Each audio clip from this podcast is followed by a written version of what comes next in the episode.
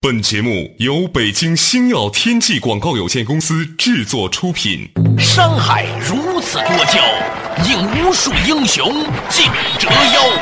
数风流人物，还看我是梁东。大家好，我是吴伯凡。两个男人孕育五年，梁东、吴伯凡帮你坐着打通经济生活任督二脉，东吴相对论。好戏马上开场。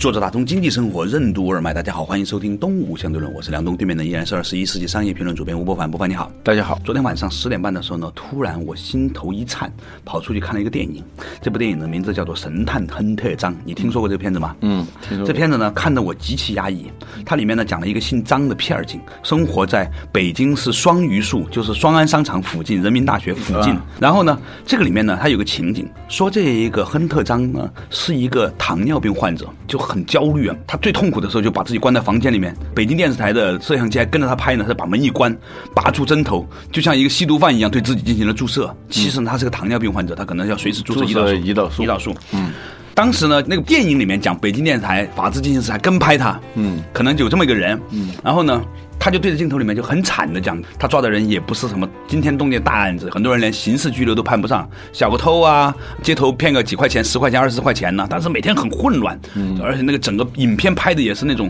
镜头摇来晃去的，看的人极其的有点紧张啊像那个有的那个电视节目，对就是那种现场特法别制进行时，对对对，特别现实主义。关键在这里面呢，我在看着他注射的时候呢，我就想起了一位老先生，名字叫陆广新，他是那个中国的那个中医的国医大师啊。嗯陆老跟我讲，他说其实糖尿病这个事情很有意思，人类为什么血糖会高，甚至我们有些时候这一个人他这一刻可能比下一刻的血糖也偏高，嗯是因为呢他要面对激烈的竞争。嗯，比如说他要奔跑，他要打猎人等等等等，嗯，所以呢，他就要调动他的肾上腺激素，肾上腺激素呢就会令到我们的血糖升高。换句话来说，血糖高本来呢是一种动物的自我求存的本能，嗯，但是呢。由于一个人长期处在压力过程当中的时候，长期的肾上腺激素偏高的时候呢，它就会导致他的长期血糖偏高，这就是很大一部分糖尿病人的来源。我后来在临床当中发现呢，有许多人的糖尿病根本与他多吃很多糖没有关系，嗯，也跟他吃很多东西也没有关系，纯粹就是压力之下导致的。就是很多的男性到了五六十岁以后突然有糖尿病，或者三四十岁就有的，很重要的原因就是因为他的长期的生活的慢性压力之下导致的。你可以想象一个片儿警每天就在街上看着各种人，然后去追捕，然后呢也没什么特别大的成就，等等等等，种种种种。所以我讲这么大一堆，想说明什么呢？就是我们的身体其实是一个完全被社会化的过程。嗯，我们的身体的疾病其实是一个社会病，糖尿病在很大程度上是所有的人类都面临的无处不在、无法释放的这种压力之成上产为物。第一大杀手，比包括癌症和心脏病的死亡率还要高。对，为什么我们要在今天这个节目里面讲到糖尿病这个事情呢？其实我们不是一个医学节目，我只是想说，看来我们现在的很多慢性病，糖尿病、高血压，是吧？嗯，包括其他的一些说不出口来的病，其实都是社会病。过去我们只知道有职业病嗯啊，由于从事某种职业，导致这个职业里头的人，嗯，普遍的患一种什么病。对但是你想想，如果所有的职业都有一个共同的要素的话，嗯，那这个要素就可能导致大家也是个得社会病啊，那就叫社会病了，就超越各种职业的一种共业， 这是共业 嘛，是啊吧？呃呃一种共享的病，那就是社会病。对，上微博的人就每天都很焦虑。嗯，现在不是提倡一个正能量这个词儿吗？嗯你上微博真是负能量太多。所以呢，你要想过好每一天呢，就把那些经常在网上各种悲催的人全部给他删掉。嗯，只看各种小清新，你会觉得这世界还可以，然后再配以看主流电视台的节目，你就能会好一点了。但是现在电视台也经常搞那种很悲催的事情，你知道吗？就各种人间的那种悲情啊。嗯，我觉得呢，这就令到我们开始宏观的去思考一个问题：人这种动物，嗯它其实是一种真正意义上的社会动物。我们的很多问题，包括我们的疾病，都和我们的社会生活方式有很紧密的联系。对，表面上是一个生理问题，对其实是个社会问题。对，我 白说那么多 话了，你讲完了啊，不用做了，节目结束。这就说了我们以前提到的那本书了，嗯，《社会动物》。嗯，这本书呢，它概念就很有意思，嗯，把人直接定义为社会动物。其实把人定义为动物，哲学上一直是这么定义的。比如说马克思把人定义为人是劳动的动物哈、嗯，其实历史思想史上对人的定义基本上都是这样一个格式。人是什么什么的动物？人是什么什么动物？有的甚至定义人是会笑的动物，就所有动物不会笑的，只有人会笑的，是吗？对。猩猩也不会吗？我看到好像裸猿那本书讲过，猩猩也会有一些笑容。呃， 还有说这有点后现代意味的是，在古希腊时候发生的一个对人的定义，就是人是无毛两足的动物。有一个诡辩家就把一只鸟咵咵咵把那毛全拔掉了，说这是不是人？嗯不管是经典的哲学还是这种民间的哲学，它都是把人作为一个特殊类型的动物来定义。比如说，中国文化观念里头把人就定义为各种各样的动物，嗯，十二生肖，对其实就是十二种动物，除了那个龙不存在以外，是吧？对龙它是一个组装件儿，它对啊是一个综合体，它是蛇的身子、马的头，鹿的脚，呃，对，鸡的爪、鹿的脚啊，马的嘴。对，它是那样一个四不像多媒体 啊。嗯现在流行一个叫副媒 体，啊，对对对，除了龙以外，其他的都是真实存在的动物。那么，如何理解某一个人，就要首先看他的属性，他的属性是什么呢？他是属狗，还是属羊、属鸡、属蛇等等？从这个角度来定义人的秉性，而且呢，这种秉性呢是决定性的。嗯，不管你是一个什么样的人，不管你是西装革履还是光脚的，你本质上有一个超越所有社会身份的属相，就是它的动物性。这本书呢，我觉得它最有意思的地方就是告诉人们，有时候我们理解一个人，往往达不到一个准确的认识，恰恰是因为我们太把它当成一个人来看，而不是当成一个动物来看。嗯，这里头讲到了可能大家听起来不太舒服的一些理论，但是确实是被现代科学已经研究证明的。比如说，他从纯粹生理的这种角度来看人际交往，比如说谈恋爱，嗯，我们经常会发现这样一种现象，比如说一个男的对很优秀，对一个女的很不怎么优秀啊，但是呢，你发现这个男士啊对这个女士啊非常的迷恋，反过来也是一样，你常常看见是吧？啊癞蛤蟆、天鹅肉 是吧？我经常很生气的看见很多很漂亮的女孩子，她旁边的男人对既不帅，又不有钱，而且也不怎么聪明，嗯很奇怪，很讨厌。对对，其实呢，人对人的识别，我们除了用通常的人自己能意识到的那些标准来评判之外，它还有一种更隐秘的一个识别系统。嗯，比如说它里头举到一个例子，就是说。这个男女接吻的时候啊，嗯，当两个人的唾液，嗯，交融的时候，实际上它就是一个识别系统，嗯，在对方的唾液里头能够感受到对方的 DNA，嗯，这种通过唾液的交换而完成的基因检测，它往往比我们平常依据的那些社会标准，什么财富啊、地位啊、长相啊。等等，它都更准确。嗯，我们往往能发现这样一种现象：就两个外貌、智力各方面都很优秀的两个人结合，他们生出的孩子呢，往往不是那么优秀，有的甚至是非常的平庸。嗯，这就是说，按照我们通常的这种标准，最终做出的这种选择，往往并不是智能的，反而是通过这种我们自己都意识不到的那种筛选机制完成的决策。反而是最聪明的，所以两个人，你表面上看他不怎么般配，他们生出来的孩子呢，可能是很优秀的，这就是我们意识不到的一种智能。这种智能呢，我们可以把它叫无意识啊、非理性啊，也就是说，动物自身的一种智慧。嗯，所以就导致了，如果这个识别系统它能够识别出对方恰恰是他的自身的这个 DNA，他那根菜，对，就是它最具有适配性的啊，它就会产生一种明显的迷恋。这个东西超越 阶级，超越财富，呃超越权力，是对吧？对超越下一趴。稍事休息，马上继续回来。东吴讲对论，什么是社会病？为什么说我们的身心疾病表面上看是一个生理问题，实际上却是一个社会问题？人类思想史上为什么普遍把人定义为某种动物？人类的社会行为都是出于理性的吗？潜意识的力量是如何影响我们的决策的？欢迎收听《东吴相对论》，本期话题：潜意识的力量。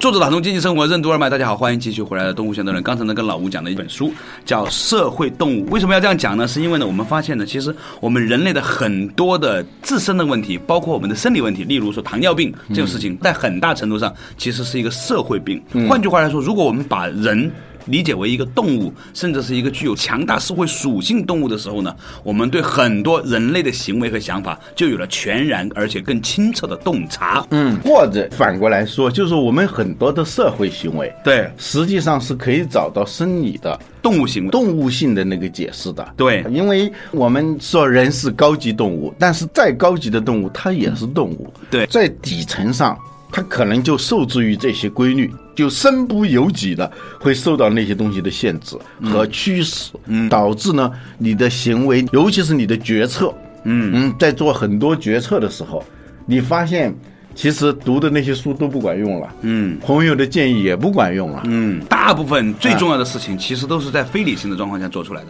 嗯，所谓非理性、潜意识，这都是跟动物连在一起的。嗯，动物是没有什么理性的，嗯也没有什么潜意识，它不会思考的，它是按照它一套本能系统。比如说，小孩儿生下来，他马上就知道要吃奶。嗯，这个不是通过理性的，我现在饿了就要吃，不是这样的。你没教过他是吧对对对，有很逮着它就能吃，对，所以呢，他这些本能的，也就是说跟非理性、跟潜意识相关的这样一种驱动力，嗯，这样一套影响你的意识、影响你的行为的那样一种力量，我们往往是低估的。嗯对我们称之为叫潜意识的力量，是吧？嗯对对这本书的前言呢，它的名字叫《潜意识的成功力量》。嗯，成功这种字眼呢，很让人容易产生误解啊一以看为到这个就说成功两个字就觉得很对庸俗，对，好像成功学一样，是吧？对对对，所以呢，这本书很容易让人们误解为这是一本成功的书，但其实它恰好是一个更深层次的讨论成功和不成功的本然的书。嗯，对，有些时候恰恰是讲为什么按社会通行的标准来判定很成功的人，其实是一个失败者。嗯别人不知道，他自己知道。嗯，所以你看，上半夜的时候觉得自己还很成功，下半夜的时候一想自己其实很不成功，这种现象在现代社会越来越多。哦，是吗？嗯，对，上半夜在外头应酬嘛，嗯，这个跟你敬酒啊，那个跟你敬烟啦、这个吹捧你两句啊，你都会觉得有一种成功感。但是清夜自思，自己在那儿思考的时候，一个人这些东西都褪去的时候，你会觉得自己很不成功。那么他所说的成功，首先是自己能感受到的，自己感到很充实的，感到很踏实的那样一种感觉。他把这种东西定义为成功。这种成功呢，它不一定能兑现为现实的这些指标化的成功，但是呢，它是实际上决定你是否真正幸福，也决定你是否取得实质性成功的那一些要素。对，然后这里面有句话讲得挺有意思的，这前言里面哈，他说那些在现代社会人类中。到底是什么样的人取得成功呢？他说，这种人拥有经济学家所谓的非认知性技能，这一类的技能包括所有无法被轻易辨认和测量，但是却能让人生活幸福、事业有成的潜在特质。嗯，包括精力充沛、诚实坦率、值得信赖，遭遇挫折的时候坚持不懈的尝试，也肯承认错误的这样的一种心态。嗯，恰恰是你进一些很高级的幼儿园、很高级的学校的时候，要测试的那些东西之外的那些东西，才是真正重要的。嗯，同时呢，他也提到了一个很有趣的观点，叫做。这种人，他们拥有一种很重要的能力，称之为叫街头聪明。嗯，他们善于对人、事物、情境和观点做出解读。如果让他们面对一大群听众，或者将堆积如山的文件、报告摆在面前的时候，他们直觉就知道该怎么办，嗯怎么行得通，怎么行不通，怎样才能取得丰硕成果。就这种街头智慧这种东西啊，嗯我觉得，比如说你像朱元璋这种人，可能就是有这种街头智慧的人。对，是那个韦小宝，嗯，但是呢，你这样一说，你把朱元璋和韦小宝弄到一起的话，就别人会以为就是那种小流氓的智慧啊。对不是那样的，他不是书本的，这一点是明确的，他对不是书本教给你的，他恰恰是来自于在社交社会上。形成的那种敏锐啊、敏捷啊、就是长袖善舞啊，，对，就是那样一种能力。这是我们现在的教育恰恰很忽略的一种东西。我们很多人都以为那就是一种圆滑而已。嗯其实我认真观察过一些人，嗯，尤其是很大的领导，他们其实对这种问题非常敏感。嗯我曾经看过一些回忆录，讲到周总理啊，他在很多时候，包括和一些外宾接洽的过程当中，他会很留意那一些人们平常不怎么注意到的对人的尊重的细节。嗯，我觉得这是周总理成为一个伟大的政治家的一个很重要的一个原因。这种能力呢，据说是诸葛亮有这种能力啊。嗯古代，嗯，就是一下子他见很多人，泛泛的这种交谈打招呼的过程当中，他就能记住你非常个人性的那些信息。嗯下次见面的时候，他能叫出你的名字，嗯甚至能说出你的某个个人性的，比如说你的老家是哪儿的，嗯，他能够最短的时间内让你跟他产生一种非常亲近的感觉。嗯，卡耐基说过一句话，对我以前都不知道，我以前呢刚刚进社会的时候很庸俗嘛，要观察社会，记录吹捧人的一百种方法，诸如此类的。嗯，后来我看那个卡耐基讲了一句话，道出了这种事情的本质心法。嗯，他说一切吹捧、一切表扬、一切这些的秘诀就在于让这个人觉得他很重要。 嗯，因为大部分的人其实很渴望这种感觉，但是没有。对，这本书里头提到希腊文里头有一个词啊，其实这个词在现代的西方语言和东方语言当中都没有了。什么意思呢？就是被关注的欲望。而且不是被一时关注的，就是被深深的关注、满怀敬意的关注的这种欲望，实际上是我们很多人诸多的行为当中的一个动机。我听一个朋友讲，他说他们办公室里头啊、有这么一个人，他就每天呢差不多都要穿很时尚的衣服，嗯，花很多钱去买很时尚的、很昂贵的这种衣服啊、包啊、鞋啊等等。但是呢，由于他跟大家处不好关系，嗯，所以呢，大家就以一种冷暴力来惩罚他，嗯，怎么来惩罚呢？就当他换一个发型、换一套衣服、换一双鞋、换一个包的时候，大家都不约而同的去表现出冷漠，无根本视不知道，哎，根本没注意。啊后来他都有点要疯了。其实你想想，他花那么大的成本，对呀、要得到的是一个什么东西啊？得到的其实就是一个注意，嗯一个关注，就是被关注欲是我们很多的欲望里头的最后的那个原型，欲望的原型。所以微博本质上就是很重要的一个心理游戏，嗯是吧？您写了什么，谁回了什么不重要，嗯为什么说转发数和评论数大家那么重要呢？它就是一个积分儿，嗯对 是吧？对，它是一个测试，实时的在测试你被嗯人格关注魅力 啊，你你被重关要注性啊，对你的重要性，这一点是我们很多行为里头非常重要的一个原型动机。动机原型，或者叫嗯，稍事休息，马上继续回来。东吴相对论，什么是社会病？为什么说我们的身心疾病表面上看是一个生理问题，实际上却是一个社会问题？人类思想史上为什么普遍把人定义为某种动物？人类的社会行为都是出于理性的吗？潜意识的力量是如何影响我们的决策的？欢迎继续收听《东吴相对论》，本期话题：潜意识的力量。作者打啊通经济生活任督二脉，大家好，欢迎继续回来的东吴相对论。刚才呢，跟老吴啊讲的一件事情，就是讲的我们社会动物这个人类哈，它有很多很奇怪的东西，比如说有强烈的想要引发别人注意的这样的一种动机，实际上是很多人，不光是一般普通人，尤其还有那些已经挺多人关注到的那些明星，他有一种更强烈的想要吸引别人关注的这种欲望。对，而且这种欲望呢，它是跟被关注数量多少关系不是太大，他希望的是更深层的关注，嗯就是更 personal、更个人性的那种关注。嗯这种关注对一个人来说，就像空气和阳光和水一样的非常重要。一个人这方面的欲望如果长期得不到满足的话，他的行为、他的语言、他的思维都会产生一些变异，甚至是变态。比如说很多的小孩儿问题孩子，嗯，还有一些在家庭当中处理不好关系的，比如说妻子或者丈夫啊，他们做出很怪异的行为，背后你仔细分析，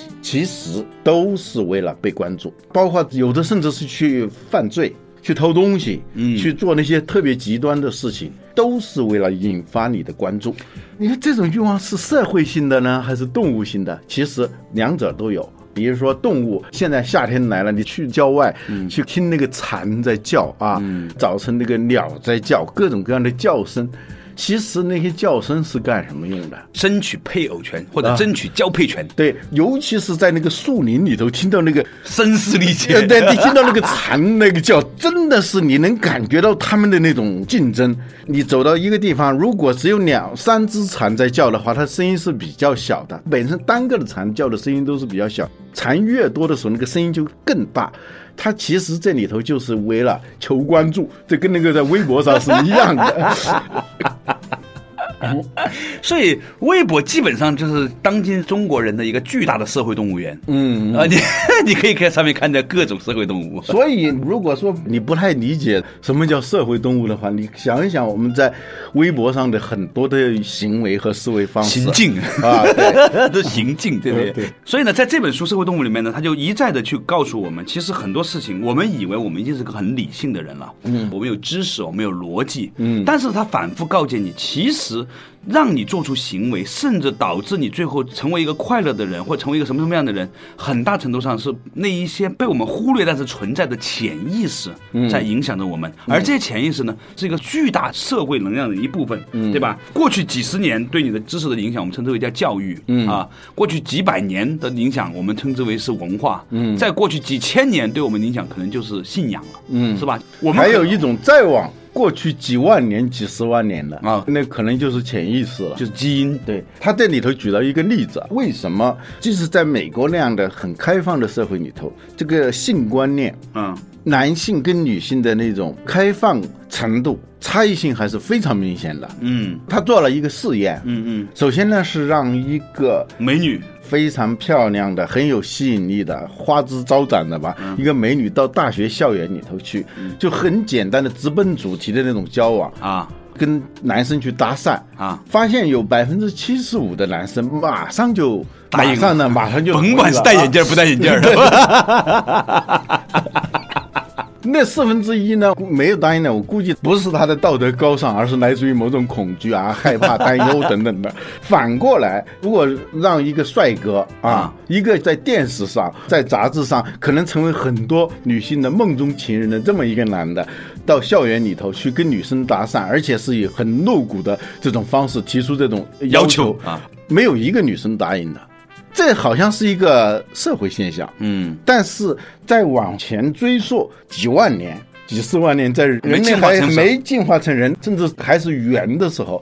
形成的一些属性。男女在交往当中，对男性和女性的风险是完全不一样的。对，对于女性来说，她一招不慎，比如假如还是个内人员的时候，她一旦是中招怀孕以后，今后的一年几年，因为这个小孩的拖累嘛，嗯，会让她的生活陷入非常悲惨的一个境地。嗯啊，而男性呢是没有什么风险的，对所以在几十万年的这个进化过程当中，这种风险意识已经是内化为一种本能。女性对男性的评判，在一个很安全的环境下，她可以去要求那些应该要求的。啊、对，但是一旦是面对的实实在在的这种交往的时候，他立即进行一种本能的风险评估，他看重的是你这个人。作为一个男人啊，有没有责任感，有没有忠诚等等等，所有这些东西，恰恰是他是最看重的。他就是我怀孕了，找谁吃饭？对，瞬间就完成这样一个风险评估甚至。连自己没有意识到的情况下，对他对已经对在屏蔽了，对吧？对对对对嗯而男嗯性呢，就没有这个想法，是吧？无非是这个世界上多一个沧海遗珠而已，是吧？他只要能够把基因流传下去，他就觉得这挺好。所以呢，曾经有一个基因遗传学家跟我说，他说雄性和雌性在择偶和包括很多的行为方面的动机有一个很重要的在基因层面上的不同，是雄性呢倾向于把基因留给更多的人，嗯，而雌性倾向于把基因留给更强的人。对，所以在人类开始办奥运会之前，嗯所有的动物它都在办奥运会，嗯就是在动物群里头最显著的例子就是这个海豹，是吧？嗯雄海豹和雌海豹的那个体型的差异非常大。照说应该是差不多的嘛，但是为什么会差那么大？是因为雄海豹它是希望它的基因能够传给更多的雌海豹啊，嗯然后延续它的这个基因。但是呢，每一个雄海豹都这样想的时候，那只能采取市场竞争的方式来对解决。决，然后就打架搏斗，搏斗的结果肯定是体型越大的嗯胜出。这样一代一代的下来，它本身体型就比较大了，再下一代又是这样，一代一代的筛选下来的话，导致雄性海豹的体型跟雌性海豹相比非常大。这就是动物里头的奥运会，更高、更快、更强，通过这种竞争对达到一种最优化。这就是你刚才说的，总是希望传给更多的同类，然后繁衍更多的后代。死海豹是希望找到更强的，找到更强的，这二者的这种需求的碰撞，最后就产生了这样一个结果。嗯，所以今天呢，我跟老吴呢，我们讲到了一个有趣的话题啊，就是我们如何把社会和动物这两个字拿来对照我们自己的生理、心理和所有的诸多的行为。当我们看待社会问题不能解释的时候，我们可以把自己当做个动物来看待，你会发现很多行为是可以解释的。当我们作为一个生理问题你不能得到解释的时候，你把它放在一个更宽阔的社会层面去思考的时候，你又会发现一个新的视角。因此呢，这本书叫《社会动物》呢，我认为呢是一本很值得长期和大家分享的东西。关键是它里面提到的很多观念，我们发现说，对于东吴相对论的听众来说，其实极其熟悉的一些观念。呃其实在这本书里面，我们反而看到了东西方文明和文化重新交融的可能性。我们希望呢，花一点点时间呢，和大家呢深入的探讨和研究这本书里面所讲的东西。天得一以清，地得一以宁。一本书能够讲透，其实呢，也是一个很有趣的事情。所以呢，慢慢我们会和大家继续分享。感谢大家收听今天的《东吴相对论》，我们下一期同一时间再见。